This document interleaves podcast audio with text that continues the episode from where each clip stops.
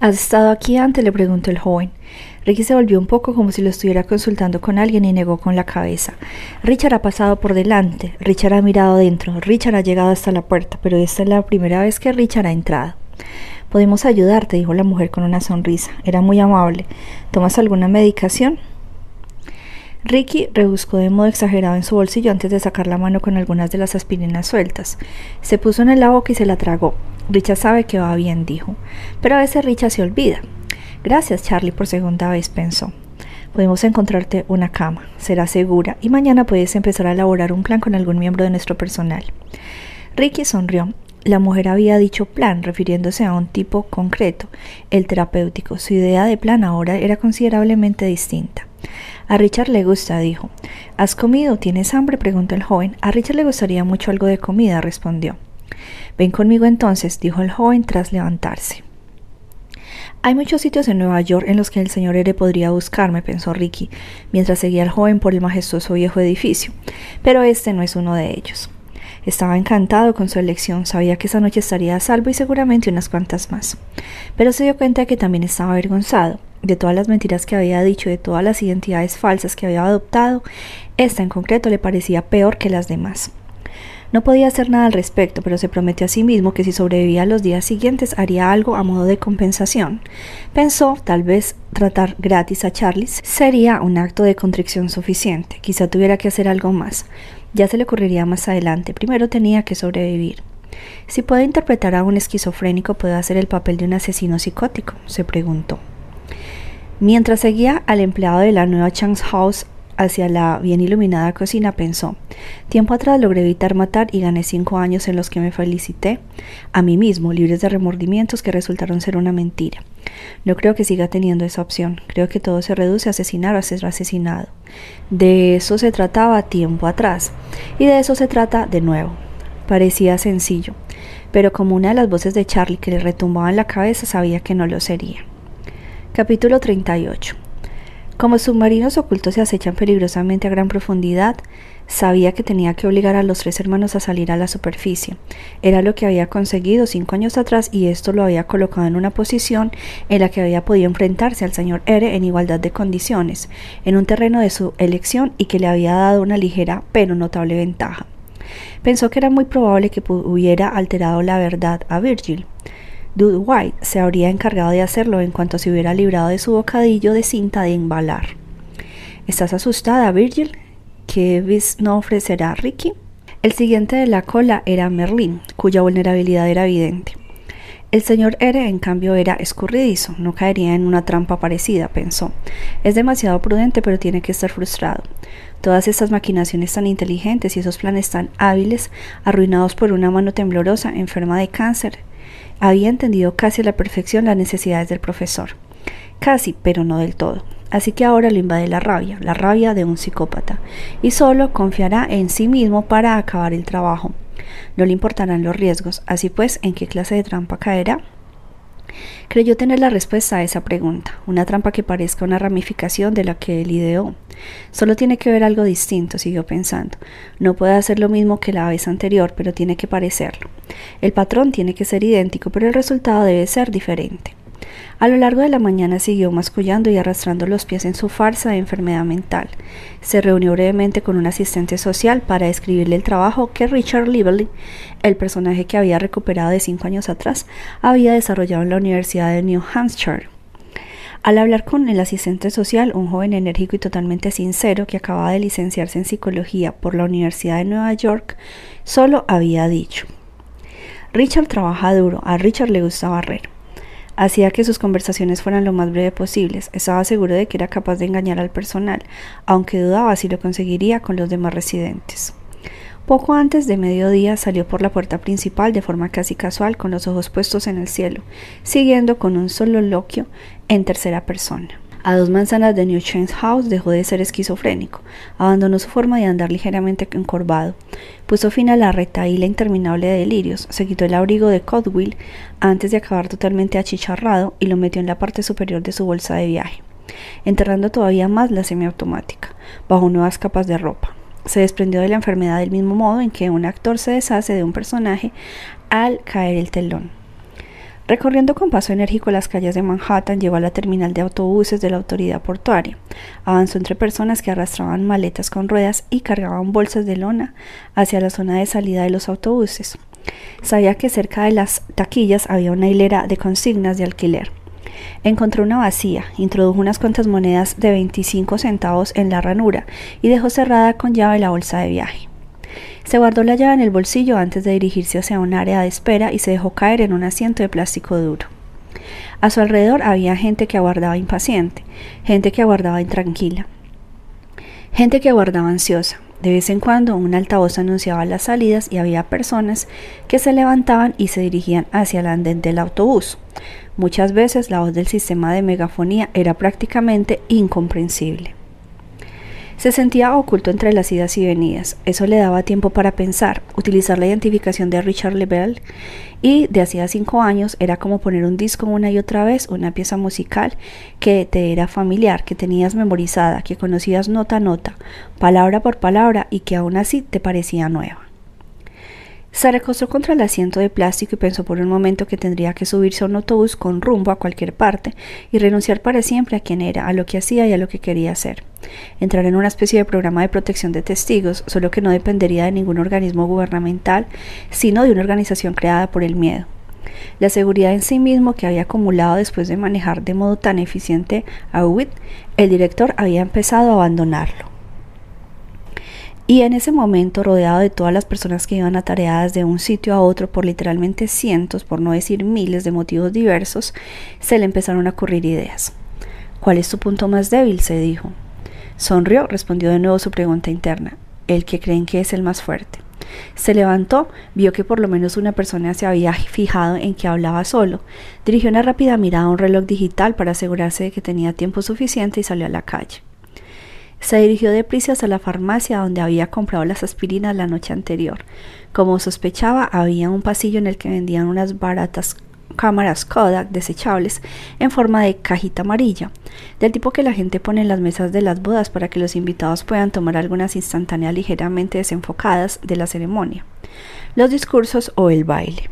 Podían tomarse 16 fotografías con cada cámara desechable. Pensó que serían más que suficientes. Una vez en la calle se dirigió a toda prisa hacia la estación del tren. El tren del metro North en dirección nordeste tarda menos de una hora en recorrer la distancia entre la estación Grand Central y Greenwich, en Connecticut, Transporta una mezcla variada de gente, individuos acaudalados de Wall Street que van el vagón restaurante, estudiantes con mochilas, madres ricachonas de las afueras con bolsas de tiendas de, quintal de la Quinta Avenida y obreros de camino a modestas casas de Bridgeport, sin darse apenas cuenta de que pasan por una de las imitaciones de la vida campestre más caras de Estados Unidos. Ricky había visitado la zona una vez hacía cinco años cuando había dejado un pequeño recordatorio de sus primeros encuentros en casa de Merlín. Se trataba de vino, un obsequio que en realidad no era ningún regalo, era algo distinto. La majestuosa y cara casa estilo Tudor del video, recordó, pero recordó que había algo más importante, la furgoneta blanca con el nombre de una escuela en un costado. Mark dijo, reprodujo mentalmente el CD. No pierdas el autobús, no lo haré, pensó. Se bajó del tren y detuvo un taxi delante del aparcamiento contiguo al andén. ¿A dónde lo llevo? ¿Sabe dónde está The Hearst School? Claro, aquí todo el mundo conoce ese sitio. Ricky iba a rellenarse en su asiento, pero hubo algo en el tono del taxista que captó su atención. ¿Todo el mundo conoce ese colegio? No quería insinuar nada con eso, soltó rápidamente el taxista. Quise decir que es conocido, quiero decir famoso. Vaya. Se ocupa de niños con necesidades especiales que en los centros corrientes necesitan ayuda, solo quería decir eso.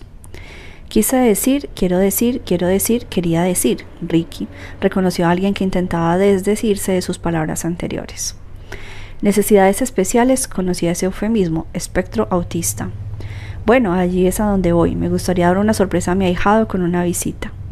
Lo dejado era para evitar que el taxista pensara que se estaba viendo involucrado en una batalla por la custodia de un divorcio desagradable, con un niño en medio de una tira y afloja. Aún así el hombre lo miró con cierto recelo, pero no tanto como para no querer aceptar el viaje. Suena bien, comentó, aunque sin ninguna sinceridad. Ricky echó un vistazo a su reloj. Faltaba poco para la hora de salida de las clases, él contaba con ello. El taxi lo alejó del pequeño centro con sus galerías de arte y sus tiendas de lujo y lo condujo rápidamente por estrechas calles bordeadas de árboles que eran la idea de un campo manejable que tenían los ricos. Nada de la naturaleza que pudiera resultar una modestia. Granjas de caballo que no eran granjas, sino unas albergaban puras sangres, finjas que no se esforzaban demasiado en ocultar la riqueza que se obtenía en ondulantes terrenos de una tierra bien cuidada. Mansiones enormes con casas del guarda suplementarias que eran más grandes que el domicilio de la mayoría de las familias normales y corrientes. Muchas vallas de hierro forjado, y carteles discretos de empresas de seguridad. Más de uno de estos últimos contenía la muletilla respuesta armada. Pensó que hasta la señora Head, con toda la riqueza que exhibía en su casa de Miami, echaría un vistazo al excelso mundo de Greenwich y pensaría que excedía con creces una misteriosa línea de modestia económica. El colegio está a la derecha, comentó el taxista. Se puso detrás de un par de sedanes negros de la marca Mercedes que enfilaban un ancho camino de entrada señalado con una valla de madera pintada de blanco. El taxi desentonaba por completo. Todos los demás vehículos eran caros o bien se trataban de todoterrenos o sedanes. Había varios choferes aguardando junto a sus coches y Ricky atisbó por lo menos en Bentley. También vio una hilera de furgonetas blancas aparcadas a un lado de un largo camino de, entrada circular delante del edificio principal del colegio. Era una construcción moderna de dos plantas con mucho cristal, acero reluciente y paredes con paneles de madera. Vio una entrada con atrio. No guardaba el menor parecido con el deteriorado centro en el que Lawrence Allison daba clases en la zona semirural de Alabama. ¿Quiere que lo deje delante? preguntó el taxista. No, contestó Ricky. Pare aquí y espéreme. Puede que tenga que ir a otro sitio. El taxímetro sigue en marcha. Ningún problema. Un vistazo alrededor subraya la idea de que cualquiera relacionado de algún modo con aquel colegio tenía el dinero suficiente para dejar el taxímetro indefinidamente en marcha.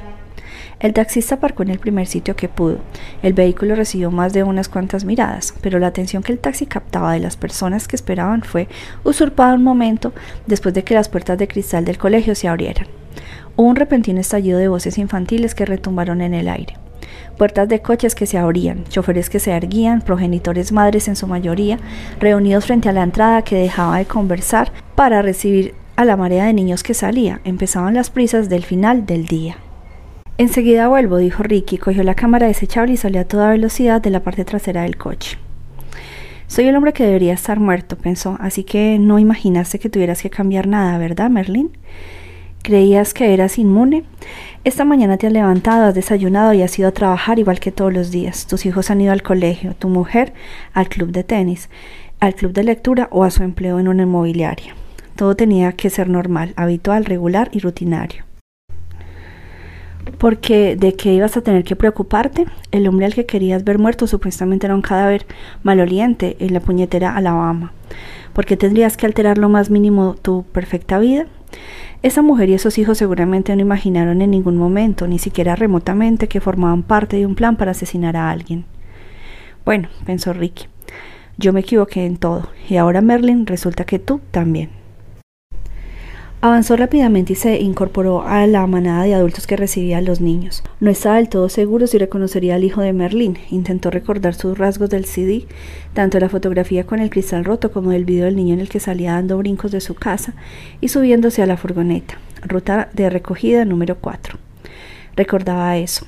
Se dirigió hacia las furgonetas y vio que cada una de ellas llevaba un papel en la ventanilla lateral con un gran número estampado en negro, del 1 al 6 práctico y útil, pensó. Números grandes para niños con necesidades especiales. Se detuvo junto al número 4. A su lado pasó una oleada de niños. Más de uno lo miró. Sabía que los niños del espectro autista son sensibles a cualquier cosa fuera de lo normal. Era fundamental no destacar, ser como los padres y los choferes que estaban allí. Los niños con autismo poseen una habilidad especial, a menudo única, para detectar que algo va mal en su mundo. Eso puede provocar diversas reacciones que comprenden desde gritos, alaridos y miedos persistentes hasta fijaciones, miradas fijas y gestos para señalar. Si antes había pensado que era un actor, ahora supo que este escenario exigía todavía más aptitudes. Se hizo a un lado con la cámara desechable, medio escondida en una mano y repasó cada grupo de niños que se acercaba a las furgonetas o se subía a los coches. En unos segundos había localizado a Mark, hijo. El niño medio brincaba, medio corría hacia el lugar que tenía designado. Sonreía haciendo auxiliar una mochila amarilla en una mano y unos papeles enrollados que sujetaba en la otra. Las obras de arte del día, pensó Ricky, muchos colores y dibujos descabellados.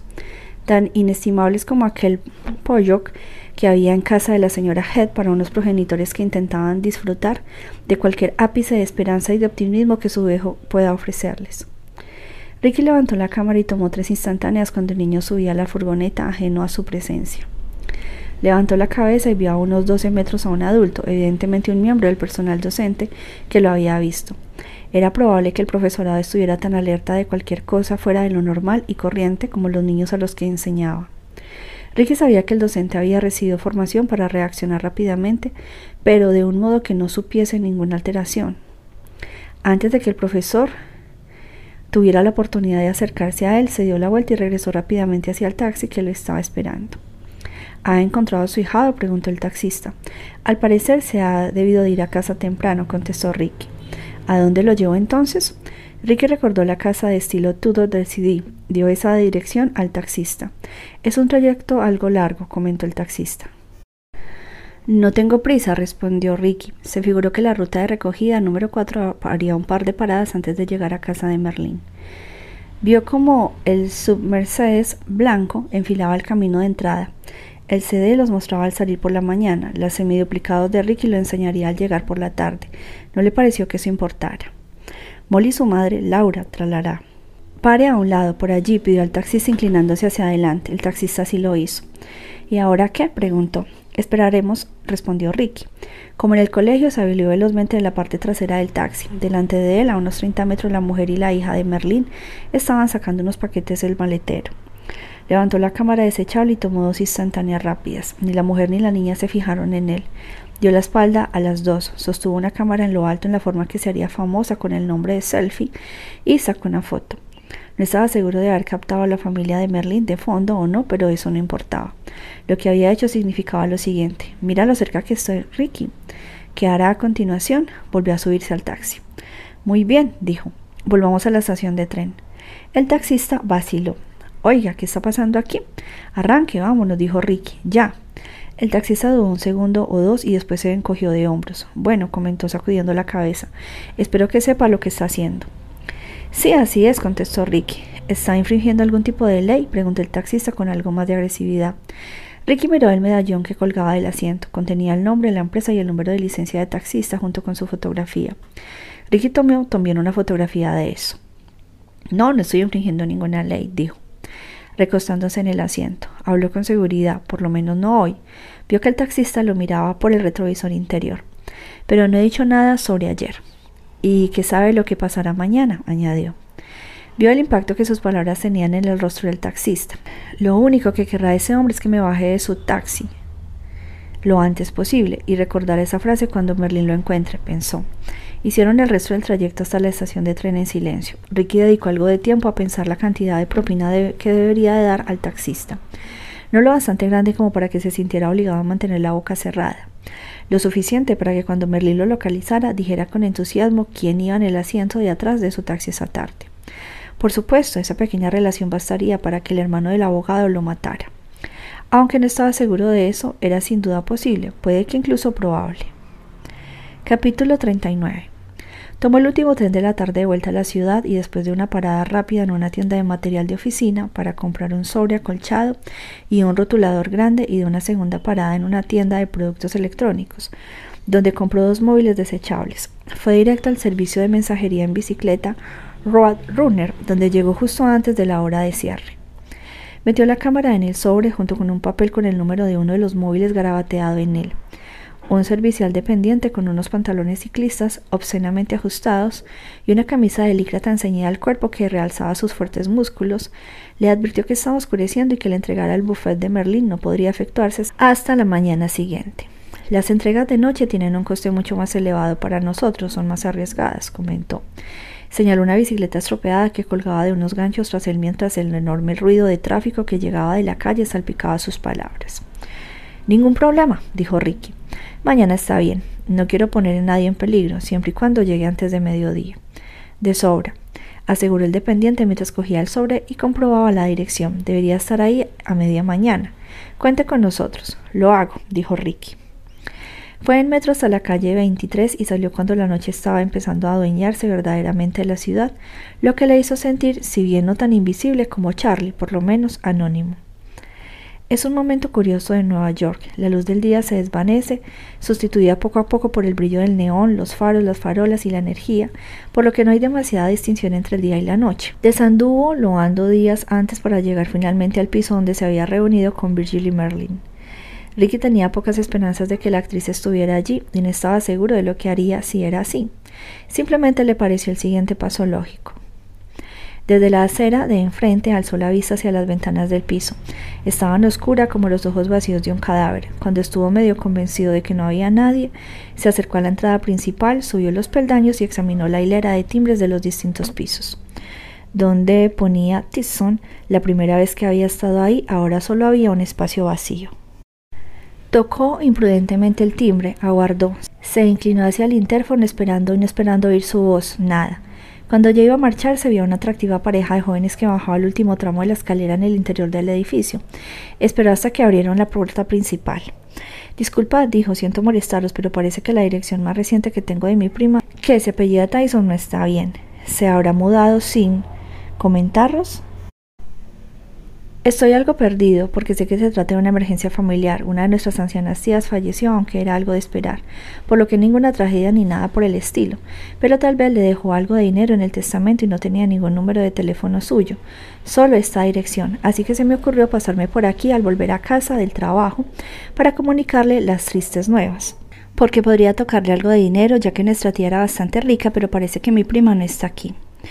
Dijo todo esto en un tono amistoso, hablando deprisa, uniendo las palabras entre sí al azar y lanzando invenciones contradictorias al aire, para desarmar a cualquiera. Le pareció que había tocado todas las teclas adecuadas. Muerte, dinero, necesidad de ayuda. El joven miró a su chica. Los neoyorquinos pueden combinar fácilmente el recelo y la cordialidad en una sola fracción de segundo. En realidad solo las vimos una o dos veces, explicó. Creo que subarrendó el piso durante un periodo muy corto de tiempo. Se instaló aquí hará un mes. Y el otro día vi a los de la mudanza llevarse unas cuantas cosas. Esa actriz, según tengo entendido, añadió la joven. Seguramente le ofrecieron un papel en alguna parte. No te equivocas, pensó Ricky. Ya estaba interpretando un papel. Es una pena. Gracias, dijo. Un callejón sin salida, pensó. Entonces se le ocurrió algo. ¿No te fijarías por casualidad en el nombre de la empresa de mudanzas? preguntó a la joven. Pues sí, respondió con una sonrisa, solo porque fue la misma que usamos nosotros hace un mes, más o menos al mismo tiempo, y nos llegó la mitad de las cosas rotas. Carsons, en la esquina entre la calle 15 y la décima avenida. Van en esos camiones rojos que llevan en el costado la imagen de un vaquero montado a caballo como Kit Carson, ya sabe, el famoso jinete del Pony Express. Pony Express, menuda farsa, soltó el joven y los muy cabrones siempre bloquean la puñetera calle y a veces la acera mientras están ocupados rompiendo marcos de foto y caros regalos de bodas. Se encogió de hombros y añadió A lo mejor pueden ayudarlo, aunque no fue el caso con nosotros, desde luego. Eso sí, nos cobraron lo suyo. Dicho esto, la pareja se alejó en la oscuridad. Tras recuperar algunas de las pertenencias en la autoridad portuaria, especialmente el abrigo manchado y andrajoso que era completamente inadecuado, para el bochornoso calor de principios de otoño, Ricky se convirtió otra vez en Richard Lively. Cuando mucho después del anochecer llegó a la New Chains House, arrastrando los pies y mascullando para sí mismo, en recepción estaban los dos mismos expacientes. A Richard le gustó estar aquí, les dijo contento a la vez que apremiante. Sonrió, se sacó otra aspirina del bolsillo del abrigo, la levantó para que los recepcionistas la vieran y se la puso en la boca, tal como había hecho Charlie en el asiento de atrás de su coche de alquiler en Miami. Esa noche no tuvo sueños, por lo menos ninguno que recordara para la mañana. Eso lo sorprendió. Se marchó temprano. Recorrió arrastrando los pies como un esquizofrénico las mismas dos manzanas y después caminó deprisa para volver a su consigna en la autoridad portuaria. Volvió a dejar el abrigo que metió en la parte superior de la bolsa de viaje junto con su arma después de sacar una camisa limpia. Fue a un aseo y se lavó, con lo que salió como alguien con posibilidades, perspectivas y destrezas de indigente a clase media en unos minutos. Lo sorprendía un poco lo rápido que podía transformarse. El transportista de Carson Quick Mob era una caricatura del típico obrero neoyorquino. Vestía una camisa roja con el logo de la empresa. Un cigarrillo le colgaba de los labios. Llevaba el pelo negro, lacio y brillante, peinado hacia atrás, no se había afeitado las mejillas morenas. Tenía los dedos regordetes y lucía un tatuaje en su musculoso antebrazo. Tenía una taza de cartón con café pegada a la mano izquierda y sujetaba un bolígrafo con la derecha. Era la clase de neoyorquino que podría tener 30, 40, 50 o 60 años. Era imposible de saberlo. Apenas miró a Ricky cuando éste entró en el mugriento local. ¿Necesita ayuda? Sí, respondió Ricky. Este cargaba con ambas manos una caja que había comprado en una ferretería. Estaba cerrada con cinta de embalar y había escrito en ellas varios, varios cocina en la parte superior con un rotulador rojo. La caja estaba vacía, pero la dejó en el suelo polvoriento como si pesara una tonelada. Su empresa, dijo la mudanza de una chica que se marchó en mi edificio hace unos días, se dejaron una caja en el rellano, comentó. ¿Cuál es la dirección? preguntó el transportista. Ricky le dio las señas del edificio en el que se había reunido con Virgil. El transportista cogió una carpeta de anillas que estaba llena de pedidos, lo repasó rápidamente. Sí, dijo, una mudanza parcial. Mierda, no, hay, no había demasiadas cosas. Joder, qué tíos, no me puedo creer que se dejaran algo así. Pues lo hicieron. Muy bien, déjela aquí. Gracias, me encargaré de que se la lleven. Ricky sacudió la cabeza. La señora Tyson me hizo uno o dos favores. Es realmente encantadora esa chica. Espero que le vaya bien en el teatro. Yo mismo se la llevaré a su nueva dirección, pero creo que no tengo la correcta. Me dio su número de teléfono, leyó los dígitos que había obtenido en la nevera de White, el director, pero nunca la llamó, siempre comunica. No tendrá que darle esa información, dijo el transportista. Ricky vio que comprobara en el pedido el número que le había dado y veía que coincidía. Sí, dijo Ricky, y sus hombres no tendrían que dejarse algo tan obvio como una caja cerrada con cinta de embalar. Utensilios de cocina. ¿Cómo va a cocinar en su nueva casa? Y ahora usted tendrá que pagar un taxi para que alguien se la lleve. Y me apuesto, lo que quiera que la primera vez que vaya a entregársela no habrá nadie en casa y esté allí. Bueno, estará cabreada y seguramente ahora hablará mal de Carsons al siguiente de sus amigos que vaya a mudarse. Y oiga, yo le debo ese favor y a mí no me cuesta nada. Ahorrémonos los dos algo de tiempo y de esfuerzo. ¿Quiere? No tendría que dar, empezó a repetir. Se detuvo y echó un vistazo a su alrededor. ¿Qué coño? exclamó. ¿Por qué no? Se puso a manosear los documentos, cogió un papel de la mesa y garabateó en la dirección. Ricky sabía que lo haría, era de lo más previsible. El transportista no quería que su jefe le pegara una bronca por contratar a gente que se dejaba una caja. La cagada acabaría recayendo sobre él y por supuesto no quería poner de su bolsillo el dinero del taxi el que se llevaría esa caja. Era mucho más fácil aceptar la generosa oferta de Ricky y volver a fumar un cigarrillo, a tomarse su café frío y a ignorar el mundo que lo rodeaba. Y eso fue lo que el transportista hizo cuando Ricky salió de la oficina. Ricky recorrió una manzana y tiró la caja vacía en un cubo de basura de la calle. Se dirigió hacia el metro e hizo otro viaje hasta su alijo de ropa en la autoridad portuaria. Sabía que oscilaba de una identidad externa a otra y le pareció que el truco era seguir siendo una única y sólida persona en su interior. Daba igual cuál fuera su aspecto externo, por dentro tenía que ser disciplinado. No sabía si podría hacerlo. Pero sí que era consciente de que su vida dependía de ello. A pesar del aspecto que tuviera en cualquier instante, sabía lo que tenía que entregar a Virgil en su casa, algo muy distinto de una caja vacía. Miedo, incertidumbre, duda. Varios cocina, pensó. Tenía la intención de que la cocina de su cabeza trabajara horas extras. Ricky tenía previsto hacer varias llamadas ese día. Se aseguró de utilizar el teléfono que no correspondía al número que había enviado a Merlín para su primera llamada. Le contestó Consuela. Residencia de la señora Head. Consuela, soy el director Starks. Oh, doctor. Consuela, soy el doctor Starks. Oh, doctor, hemos estado muy preocupados. La señora Head estará muy contenta de tener noticias suyas. ¿Cómo están todos? Vacilación pausa. Un tono más sombrío impregnó la respuesta de Consuela. Creo que será mejor que se lo diga a la señora Head. Espere un minuto, ahora se la paso. Oyó que Consuela llamaba a la señora Head. Ricky, me alegro que seas tú. Tenía miedo de que me llamara algún agente de policía diciendo tengo que darle una mala noticia sobre el doctor Starks. ¿Estás bien?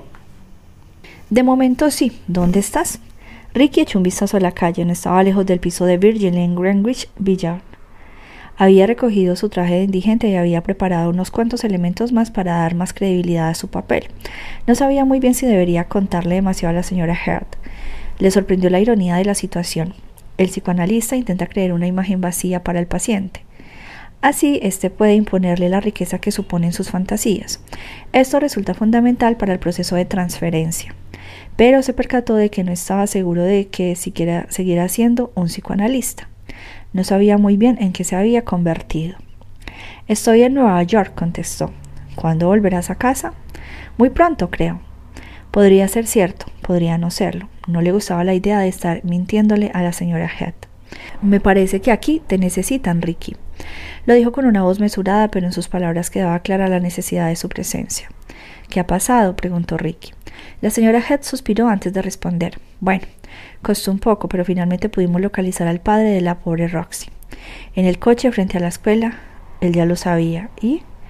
Había. Mm, se detuvo de nuevo antes de proseguir. Bueno, había fallecido. Roxy está consternada. Su padre. Hay cierta confusión en la Alabama, supongo que es normal en este estado. Tenía una enfermedad terminal, todos lo sabíamos. Y Roxy también. Pero un guardia de seguridad encontró su cadáver en su coche frente a la entrada de la escuela donde daba clases. Ricky tuvo una punzada de remordimiento, conocedor de que había alejado al adolescente de la imagen de su padre muerto. Era lo que tenía y lo que no tenía que hacer al mismo tiempo, pensó. Se preguntó si eso sería verdad para todo lo que había hecho. ¿Podría ponerme al corriente? No tiene claro si fue un suicidio o no. Sí, Ricky tuvo la impresión de que debía añadir, no lo fue. Había un arma cerca de su mano y una herida de bala. Me imagino que habría mucha sangre, pero ninguna nota. Es algo sospechoso, incluso para esos policías algo torpes que hay allí. Hablé con ellos. ¿Una carta a su hija? Quizá. Eso tendría sentido, pero no han podido encontrar ninguna y no entendía por qué Roxanne desapareció esa noche. De modo que desconfían, han estado intentando encontrarla.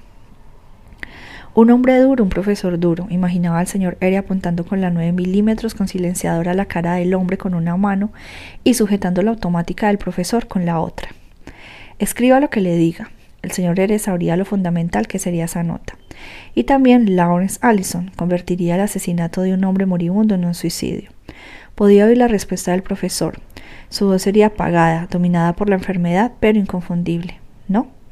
Y puede que después añadiera un váyase a la mierda. Esperaba que lo hubiera hecho.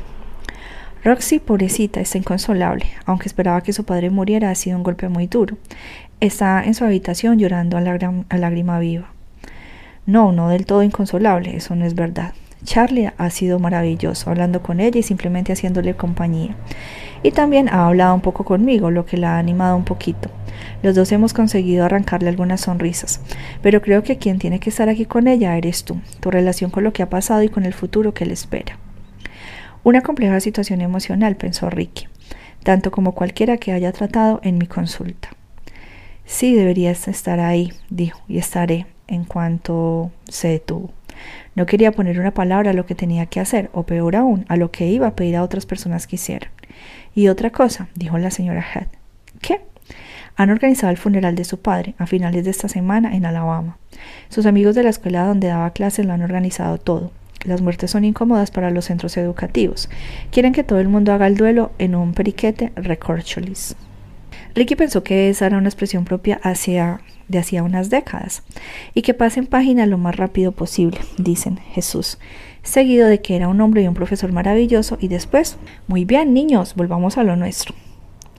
Parezco algo cínica, ¿verdad? Bueno, supongo que es cosa de la edad. Sea como sea, Roxy quiere ir. Insiste mucho en ello. Y creo que además los inspectores de policía de allí quieren hablar con ella. Primero la consideraron una persona desaparecida, pero creo que he conseguido convencerlos de que más bien se ha trasladado. Ricky notó que la señora Head sonreía al otro lado del teléfono. Puede ser muy convincente con los funcionarios gubernamentales, comentó, mezclando un poco de actitud altanera con una verdad absoluta. Los policías, dijo Ricky, midiendo sus palabras, cuando le dijeron que Roxy había desaparecido. Le comentaron cómo porque había llegado a esa conclusión. La pregunta pareció desconcertar a la señora Head.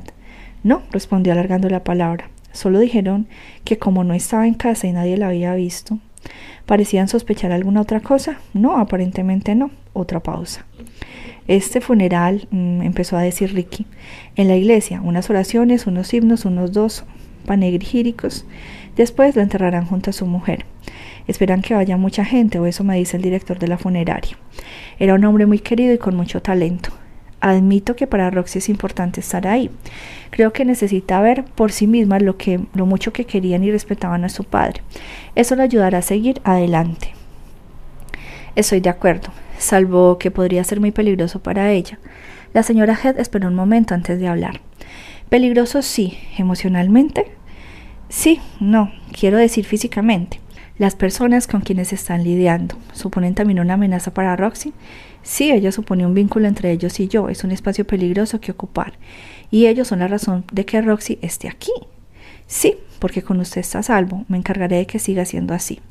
Lo sé, pero en el fondo me quieren a mí. Les importa poco cualquiera que pueda ser un estorbo para su objetivo. Roxy podría hacerlo. Sabía que Roxy era más que un estorbo, pero no lo dijo. Otro breve silencio. ¿Soy yo un estorbo? Puede que ahora no, pero tal vez sí en Alabama. La señora Head pareció pensar en lo que había dicho.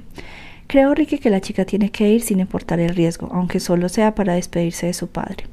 Ahora fue el turno de Ricky de esperar un momento antes de hablar. Sí, estoy de acuerdo. Poco a poco empezó a formarse un plan en su cabeza. Todavía no podía ver todos los detalles, pero era posible. Yo la acompañaré, dijo la señora Head con decisión. Ricky pensó un momento. Sabía que estaba poniendo en peligro a personas que le importaban. No estaba seguro de cómo evitarlo. Podía hacerlo, señora Head. Me parece pedirle mucho. Del otro lado del teléfono le llegó una breve carcajada y un bufido. Tener a Roxy y también a Charlie aquí en casa me ha hecho sentir mucho mejor de lo que me he encontrado en meses. Es como una nueva energía a pesar de sus problemas. Me siento diez años más joven. No veinte. Eso está bien, pero gente mala, asesinos, dijo la señora Head riendo. ¿Crees que no he liado con unos cuantos personajes deslenables en mi vida? Que se joden. A Ricky le encantaba su seguridad y él también quería tenerla, pero era incapaz. Podría reunirte allí con nosotros, prosiguió de inmediato la señora Head. Me parece que eso sería bueno para Roxy. Parece tenernos a todos juntos en la cabeza. Ricky creyó que eso era totalmente cierto. Titubeó otra vez. Sí, dijo, pero antes hay que arreglar algunas cosas. La señora Head soltó otra carcajada. Arreglar es una palabra maravillosa, ¿no te parece, Ricky? Puede significar tantas cosas. Sí, contestó Ricky, la cabeza le da vueltas. Creo que tiene razón. Colgó y guardó el móvil en el bolsillo derecho. Móvil de la derecha, señora Head. Móvil de la izquierda, los demás.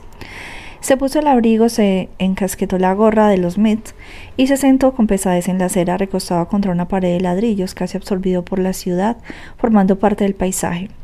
Puso delante de él un cartel de cartón con las palabras sin techo, veterano, una ayuda, por favor, garabateadas de cualquier manera. Luego colocó una taza de café vacía junto al mensaje. En realidad no esperaba que nadie echara ninguna moneda en la taza, imaginó que no tendría que esperar demasiado. Una entrega en bicicleta esta mañana al buffet de Merlin. El abogado iría inmediatamente a la tienda más próxima que anunciara revelado de fotografías en una hora. Miraría las fotos de su familia, de su casa y de Ricky. Puede que un poco borroso y desenfocado, no importaría. Al lado de su hijo en el colegio y después su mujer, su hija, un solo mensaje, estoy cerca. No creía que Merlin se dejara llevar al instante por el pánico, pero le faltaría poco y llamaría a su hermana. Ella le contaría todo lo que Whit le había contado. Se imaginaba la rápida conversación. Tenemos que hablar. Sí, ya lo creo. No por teléfono, pero enseguida. Voy para allá. Conocía la sensación que había creado en sus mentes. Creerán que los he llevado al límite, ahora piensan que soy tan mortífero como ellos, tan mortífero como su hermano. Profesionalmente, Ricky nunca había utilizado la popular palabra chiflado, pero eso era exactamente lo que quería que pensaran. Tienen que pensar que solo me queda una opción, el asesinato, se dijo a sí mismo. Sabía que no llamarían a su hermano hasta haberse puesto de acuerdo en que no quedara tiempo suficiente para planear detenidamente algo. Entonces lo llamarían con un solo mensaje insistente. Sálvanos. Alzó la vista. Tal como esperaba, vio que Virgil dejaba apresuradamente las escaleras de su edificio. Incluso a lo lejos se dio cuenta de que la preocupación y el miedo la distraían. No miró hacia atrás ni siquiera una sola vez. La experta Virgil, que daba órdenes sobre todo lo que había que hacer para que nadie lo siguiera, había desaparecido. No estás tan segura de poder interpretar este papel, ¿verdad? pensó cínicamente. Se puso de pie, dejó el letrero y la taza de café vacía y la siguió discretamente. Cada paso que daba por la acera de la ciudad era otro movimiento de una elaborada sinfonía que se había iniciado décadas antes, en el mismo momento en que una madre afligida y desesperada había encontrado en su consulta cuando él era un joven y todavía no sabía lo suficiente como para ayudarla. Había ido en creciendo hacia cinco años y ahora estaba culminando en una fanfarria. Capítulo 40. Mala poesía como tiempo atrás, pero son versos con otro propósito. Estaba sentada ante una mesa con una taza de café esperando. Se encontraba a unas dos manzanas del buffet de Merlín. Se había metido en una cafetera después de ver cómo Virgil cruzaba las puertas de cristal del imponente edificio de Wall Street con paso rápido, arrastrada por la ansiedad frente a él en la mesa de madera. Había colocado el móvil con el número que había enviado a Merlín. Para cualquiera que pasase por allí y lo viese se trataba de una persona normal y corriente que esperaba una llamada de relativa importancia. No desentonaba en el lugar una vez que se había quitado la ropa indigente que tenía amontonada a sus pies. Como un intérprete en el camerino, preparándose para salir al escenario y situarse bajo los focos. Ricky notó que se le aceleraba el pulso y que se le hacía un nudo en el estómago y al repasar lo que creía que iba a oír, mientras que todo el rato aparentaba ser ante el mundo exterior como un hombre normal y corriente, siguiendo una rutina aburrida. Anotó unas palabras en una servilleta de papel, tachó un par, añadió unas cuantas más y después las articuló en silencio para sí mismo, practicando lo que diría. Daba la impresión de ser un hombre que entraba entre una cita y otra se tomaba una taza de un café carísimo en un restaurante de moda frecuentado normalmente por jóvenes operadores de bolsa y otros profesionales ataviados con trajes de dos mil dólares. Él no iba trajeado, pero se imaginaba que quien lo mirara detenidamente vería que lucía asesinato en su camisa como si fuera el logo de Nike. Hizo un pequeño gesto a una cámara que pasaba a su lado para pedir que volviera a llenarle la taza de café. Hizo un pequeño gesto a una camarera que pasaba a su lado para pedirle que volviera a llenarle una taza de café y siguió esperando. La llamada llegaría en diez minutos, tal vez en quince, pero llegaría. Era más que previsible, era inevitable. Cuando estaba dando el último sorbo a la segunda taza, tenso, pero no debido a la cafeína, el móvil sonó en la mesa. Esperó un tono, dos, tres, cuatro, cinco. Se recordó a sí mismo que debía ser paciente. Siete, seis, siete. Lo dejó sonar. Al décimo tono le dio la tecla para contestar, pero no habló. Dejó que el silencio fuera su lenguaje. Después de varios hola de Merlin, colgó. Treinta segundos sabía que Merlin estaba marcando de nuevo. El móvil sonó uno, dos, tres. Repitió lo que había hecho antes, tecla de contestar, silencio y colgar. Echó un vistazo a su alrededor para ver si alguien le estaba mirando. Todas las demás personas de la cafetería parecían absortas en sus asuntos. Se planteó si Merlín intentaría llamar una tercera vez. Creyó que no. Imaginó a los dos hermanos mirándose, intranquilos y desconcertados. Sabía que esperaban oír su voz después del primer tono de llamada. Habrían comentado lo que dirían y cómo. El silencio es la herramienta de un psicoanalista, pensó, y se dio cuenta de que también podía servir de arma. Se terminó el café, dispuso la servilleta con las palabras que había escrito delante de él y después marcó el número de Merlín. El abogado contestó al segundo tono de llamada. Ninguna sorpresa, ningún saludo, una rabia instantánea desde el otro lado del teléfono. Escúcheme bien, hijo de puta. Como vuelva a acercarse a mi mujer y a mis hijos, le juro que. Era exactamente lo que Ricky había esperado, casi palabra por palabra. ¿Qué harás? lo interrumpió. ¿Matarme? ¿No es lo que habéis intentado hacer durante los últimos cinco años? Un repentino silencio. En vano debería añadir, dijo Ricky, provocador. Una psicodinámica interesante, prosiguió en un tono de repente reflexivo, casi académico. ¿Imaginaste que podrías usar tu casa, tu mujer y a tu hijo como atrezo y que no lo pondrías en peligro? ¿Son de algún modo inmunes? Una idea muy curiosa. Tendrías que recibir tratamiento por ello. El abogado no contestó. Ricky sabía que había dado en el clavo. Siguió adelante. Recuerdo perfectamente que tus hermanos y tú erais aficionados a la mala poesía cuando nos conocimos hace cinco años.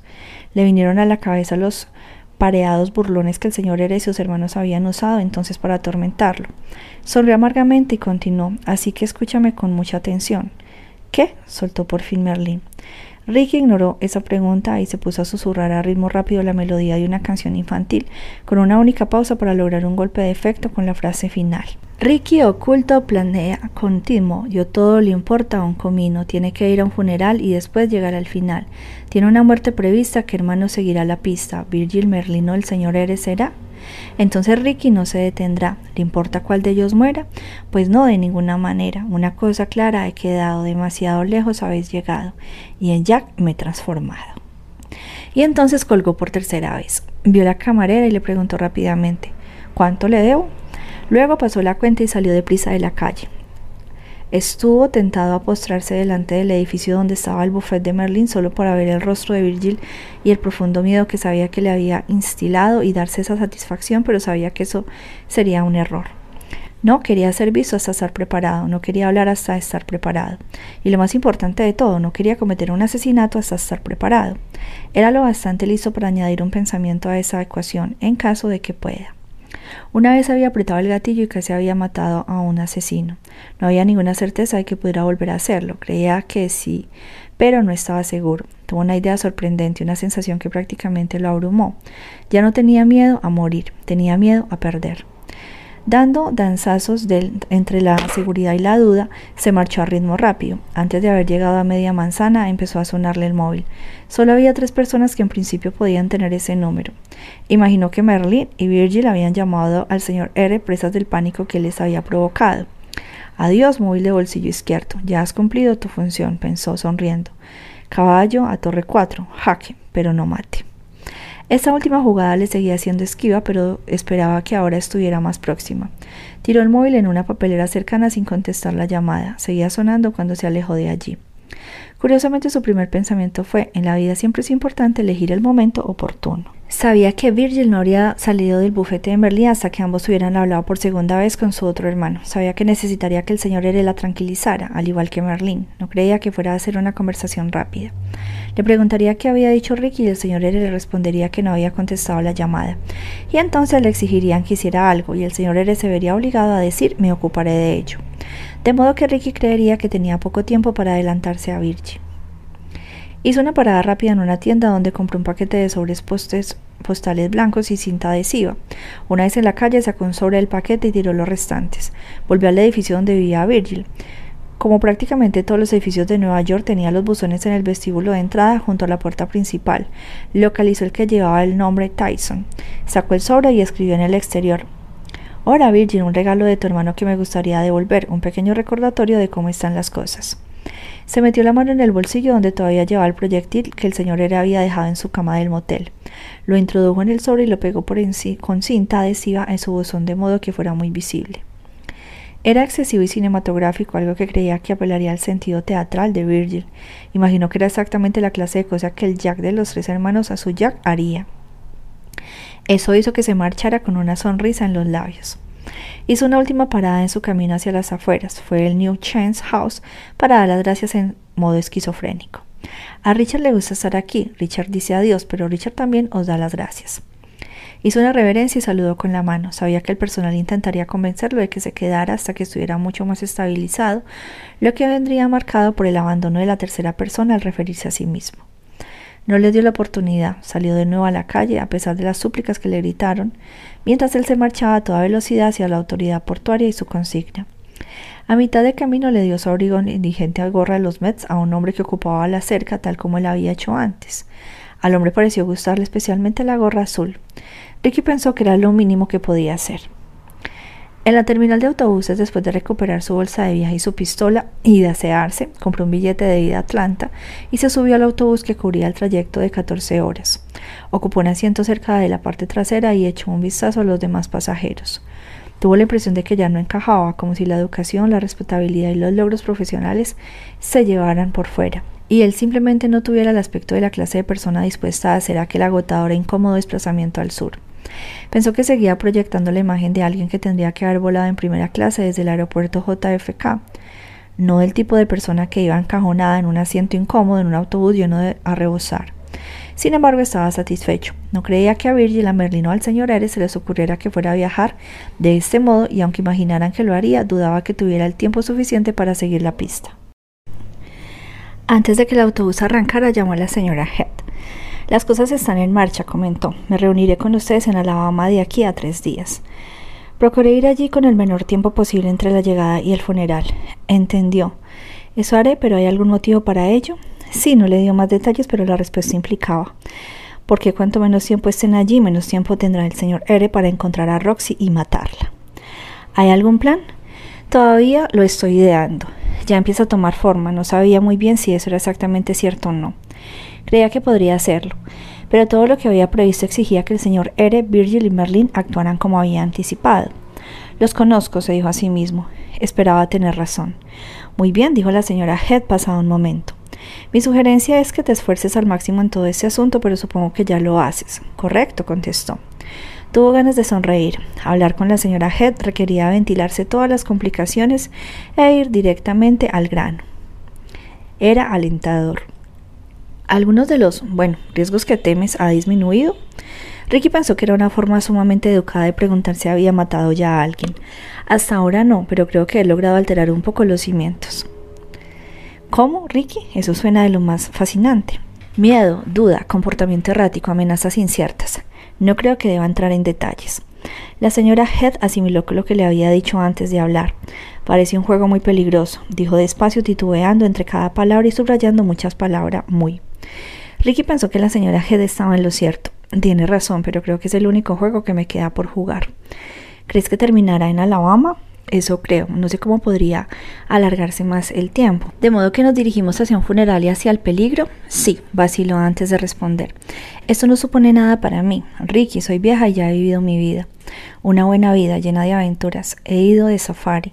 He escalado una montaña helada. He saltado en paracaídas. Cuando era joven me gustaba correr riesgos, pero los muchachos Roxy y Charlie no estoy tan segura que posean este gen temerario. ¿Eso es justo para ellos? No, contestó Ricky, pero no me se me ocurre ningún otro método. Creo que no soportaría que les pasara algo, me siento responsable. Yo también, aseguró Ricky. Otra pequeña pausa. Según mi experiencia, Ricky, cuando la gente está acorralada y tiene pocas opciones, se vuelve cada vez más difícil de maniobrar. Ahora quien vaciló fue Ricky. En la mayoría de terapia la idea era crear opciones para los pacientes. En el caso del señor Ere, Virgil y Merlin, la idea era limitarlas. ¿Puedes maniobrar, Ricky? prosiguió la señora Head. La respuesta es sí. Señora Head, creo que sí. ¿Sabes qué, Ricky? dijo la señora Head pasado un instante. Siempre es peligroso acorralar a un animal salvaje. De repente se revuelve contra ti. Un lobo suelto es simplemente un lobo que deambula libre por el bosque. Podría ser peligroso, podría no serlo. Un lobo encerrado sin escapatoria posible enseña los dientes, saca las garras y solo queda una opción y un instinto, defenderse. ¿Estás seguro de que quieres enfrentarte a eso? Creo que hay dos corrales igual de estrechos, dijo Ricky despacio. El corral en el que estoy yo y en el que creo haberlos metido.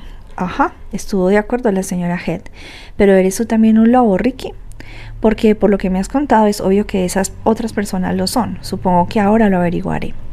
Bueno, se me ocurre lo siguiente. Es fundamental que te adelantes a ellas. Mi difunto marido me dijo una vez que solo hay una forma correcta de abordar la mayoría de peleas a puñetazos. Haz estar el primero y que sea fuerte, porque es mejor que no haya un segundo, si no quieres perder. Tenía razón en eso, tenía razón en muchas cosas. Era muy, muy Hemingway, como te dije. Ojalá estuviera todavía aquí, suspiró. Muy bien, Ricky, tres días. El funeral es a las cinco de la tarde. Nos vemos entonces. Añadió su número de móvil a la conversación. La llamaré cuando llegue, aseguró Ricky. Estupendo. ¿Quieres hablar con Roxy? Necesita que la tranquilicen un poco. Ahora mismo no, lo siento, es muy perspicaz y no quiero que me pregunte algo a lo que todavía no pueda responderle. Cuando lleguemos a Alabama me encargaré de ello. De acuerdo, tiene algo de sentido. No mucho, pero algo, se lo diré. Pero no creo que le diga que podía estar en peligro. Sería mejor que eso quede entre nosotros, ¿no? ¿Y Charlie? ¿Qué opina usted? Está mejorando un poco cada día, se toma regularmente la medicación, es un joven encantador en muchos sentidos. Su enfermedad es trágica a entender, pero veo que puede llegar a serlo muchísimo menos. Él también te necesita, Ricky. Podría empeorar si... si... si no lo incluimos en esto. Se nota que es muy leal y ha adoptado una actitud protectora. Era un riesgo adicional. Ricky le veía ventajas y desventajas a la vez, entonces debería incluirlo. Estoy de acuerdo. Señora Head, sí. Esté preparada para cualquier cosa. Oye una carcajada. Cualquier cosa es un concepto maravilloso, Ricky. Eso, mi querido doctor, es lo que he estado haciendo muchos años y por lo que he durado tanto tiempo. El autobús arrancó cuando colgó. La marcha entró con un fuerte sonido metálico al recular y salió del andén con un rugido del motor diésel. Ricky cerró los ojos cuando entró en el túnel Howland. El autobús pasó por debajo del río Hudson para salir en New Jersey, rumbo al sur y ganando velocidad. No miró ni una sola vez que hacía atrás para la ciudad que en su día había sido su hogar y de golpe tuvo la sensación que nunca volvería a ver a Manhattan. Se dio cuenta de que ya no estaba intentando proteger esta vida pasada y que podría no estar protegiendo siquiera su vida actual. Reconoció que tendría que haberlo percibido mucho antes, tenía otras vidas más nuevas que proteger. Capítulo 41. ¿Qué estoy mirando exactamente? La marquesina del Friendly Shore seguía anunciando canal HBO y Wi-Fi gratuitos, pero ahora incluía otro mensaje cerrado. Pronto reabrirá sus puertas bajo una nueva dirección. Ricky sintió una punzada de remordimiento. La vieja dirección está muerta, pensó. Al pasar despacio por delante vio la ondeante cinta policial amarilla que presentaba la puerta de cristal donde había muerto el recepcionista con las patillas de Elvis. Se obligó a no ser ingenuo, pensó que la ley de las consecuencias involuntarias. Hola, soy el doctor Stark. Encantado de conocerlo, doctor. Yo soy una persona cualquiera. Deme la mano. Lo lamento. Pero tendría que prepararse para ser asesinado. Sabía que en su profesión había una dedicación constante a la conexión emocional cuando esta persona hace esto, afecta a todas estas otras vidas. Lo manifiesto siempre influía en lo inconsciente, una vez de manera sutil, otra de forma evidente. Era a la vez la fuerza y la maldición del psicoanálisis. Pasaba exactamente lo mismo con el asesinato. Miró por la ventanilla como si inspeccionara el Friendly Shores para encontrar algún indicio revelador de que el señor R estaba cerca. El trayecto desde Atlanta en otro coche más que de alquiler le había llevado menos de cuatro horas. Se había deshecho de parte del agotamiento producido por el largo viaje en autobús alojándose una noche en un barato motel 6 cerca del inmenso aeropuerto de Atlanta. El recepcionista que lo había atendido le había contado un chiste. En el sur, cuando te mueres y vas al cielo, haces enlace en Atlanta. Como él había invitado al hablar con Witt, el recepcionista alargaba las palabras con un marcado acento sureño pero el descanso le había sido equívoco y había sido una noche difícil, llena de ansiedad, de sueños agitados y de terrores. Había soñado que estaba andando junto a Tarik por el distrito 9 y que el chico le hablaba animadamente sobre su futuro sin el menor tartamudeo. Pero en el sueño él tenía los labios sellados y por más que lo intentaba era incapaz de advertirle que una bala lo esperaba al doblar la esquina. Otra vez se había despertado sobresaltado pensando que el señor R estaba abriendo la puerta de su habitación en el motel turbulencias creía que estaba poniendo en peligro a unas cuantas personas, y ver el Friendly Shore reforzó esa sensación de duda. Que él supiera no tenía otra alternativa. Cinco años atrás había manipulado al señor R para que fuera a un lugar que él conocía íntimamente, donde el juego de la muerte estaba equilibrado. Incluso puede que hubiera decantado ligeramente a su favor. Un uno contra uno, como si jugara un partido de baloncesto en un parque debajo de la mano de Dios. Había sido algo íntimo, él y el señor R, solos en la oscuridad y la penumbra. Aquella noche el señor Eddie se encontraba en un estado de que Ricky consideraba moderadamente enfurecido. Había sido un asesino que se movía según se tiraba de los hilos arraigados en su inconsciente. Cada paso que había dado obedecía un recuerdo arraigado en su mente, ensuciado por la furia. El asesino no volvería a cometer esos errores. El señor R había tenido cinco años para dominar sus emociones. Ricky sabía eso. Esta vez estaba tan tranquilo como cuando estaba sentado en el diván de mi consulta, tan tranquilo como cuando jugaba al ajedrez en el tablero de Washington Square. Uno, dos, tres, el mate del loco. En el asiento del copiloto estaba una bolsa de viaje con la semiautomática del calibre 40 sin número de serie y sin registrar que Donald, el chofer, le había cambiado por su 357. Había cargado una bala y le había quitado el seguro. Sabía que solo tenía que apuntar y disparar. De golpe se le ocurrió lo siguiente, el psicópata suele carecer normalmente de restricciones emocionales porque solo ve el momento exacto en el que está. El futuro es menos importante. El pasado ya no existe, solo se concentra en una cosa, lo inmediato. Siguió argumentando, debatiendo y valorando interiormente. Esa era la definición de manual, pero no es cierta para un psicópata, el señor R. Su cabeza siguió trabajando a toda velocidad como un matemático que mueve las bolas en un antiguo abaco que había dicho, pensó, fueron felices y comieron perdices. Repasó muchos escenarios en su cabeza, curiosamente eso le recordó su residencia en psiquiatría, cuando como médico joven inexperto recién salido de la universidad, se sentaba frente a una persona escuchando cualquier entonación, construcción del lenguaje, tic o temblor del mentón, tono de voz, movimiento del cuerpo en busca siempre de elemento que le permitiera llegar a un diagnóstico y así poder poner una etiqueta a la persona que había acudido a su consulta. Esto es lo mismo, dijo en voz alta, aunque sabía que no era así. Él no es ningún misterio para mí. Esperaba tener razón. Condujo despacio y sin brusquedades, dirigiendo la vista a la derecha y a la izquierda, observando las calles vacías, mirando a cualquier persona que veía en una acera, como si pudiera detectar al señor R entre la multitud. Supuso que el asesino debía de estar en algún lugar de Dothan, haciendo más o menos lo mismo. Deseó que aquella ciudad fuera más grande.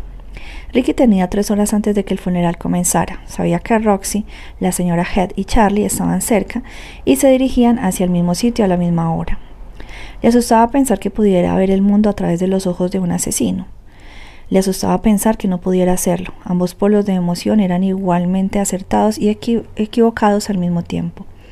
Conduje hacia el centro de la pequeña ciudad y pasó ante lo que quedaba del buffet del abogado. Tuvo un arranque de cinismo. Mala suerte, letrado. Nunca se dio cuenta de con quién coño estaba tratando hasta que fue demasiado tarde. En los pocos días que había pasado desde el incendio se había retirado gran parte de los escombros, pero todavía había una inmensa marca negra que afeaba un edificio contiguo y montones de restos de ladrillos, barras de acero retorcidas y cemento ennegrecido cubrieron el espacio que había ocupado el buffet. Había un destartalado bulldozer amarillo aparcado al lado escupiendo gases por un tubo de escape y un contenedor rojo situado en la calle. Llenó ya a rebosar de basura. Ricky tuvo un segundo pensamiento cínico e implacable.